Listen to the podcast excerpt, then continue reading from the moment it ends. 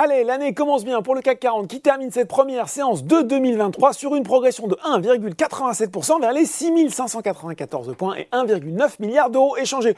Alors c'est peu, me direz-vous, mais c'est normal alors que les marchés japonais, chinois, américains et britanniques sont restés fermés aujourd'hui. Au rayon statistique, on peut quand même se satisfaire d'un indice PMI manufacturier ressorti à 47,8 pour la zone euro en décembre, après 47,1 en novembre. Alors certes, bah oui, c'est en dessous du seuil des 50 points qui séparent croissance et contre contraction de l'activité, mais c'est son meilleur niveau en trois mois, signe que le plus dur eh bien, est peut-être passé pour la zone. On regarde tout de suite les valeurs en hausse à Paris. Atos domine de loin les progressions du SBF 120 à plus 20%.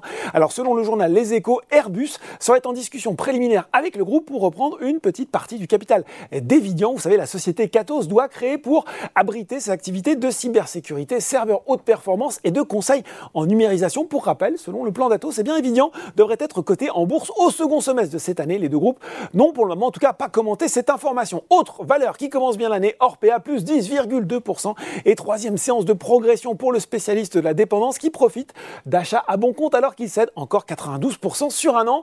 Puis, malgré le recul de 8% du marché automobile français en 2022, eh bien, les valeurs du secteur se distinguent aujourd'hui à l'image de Forestia, Valeo, Renault et Michelin. Si on regarde cette fois-ci les valeurs en baisse, pas grand chose de notable. Sartorius, Tedim, Eurofin, Scientifique et Edenred signent les plus forts replis du SBF 120, mais avec des chutes inférieures à 3%. Eurofins est d'ailleurs la seule valeur du CAC 40 dans le rouge. Voilà, c'est déjà tout pour ce soir. Petite séance de reprise. Toute l'équipe de Boursorama vous souhaite une très bonne année et n'oubliez pas, en 2023, toute l'actu éco et finance reste sur Boursorama.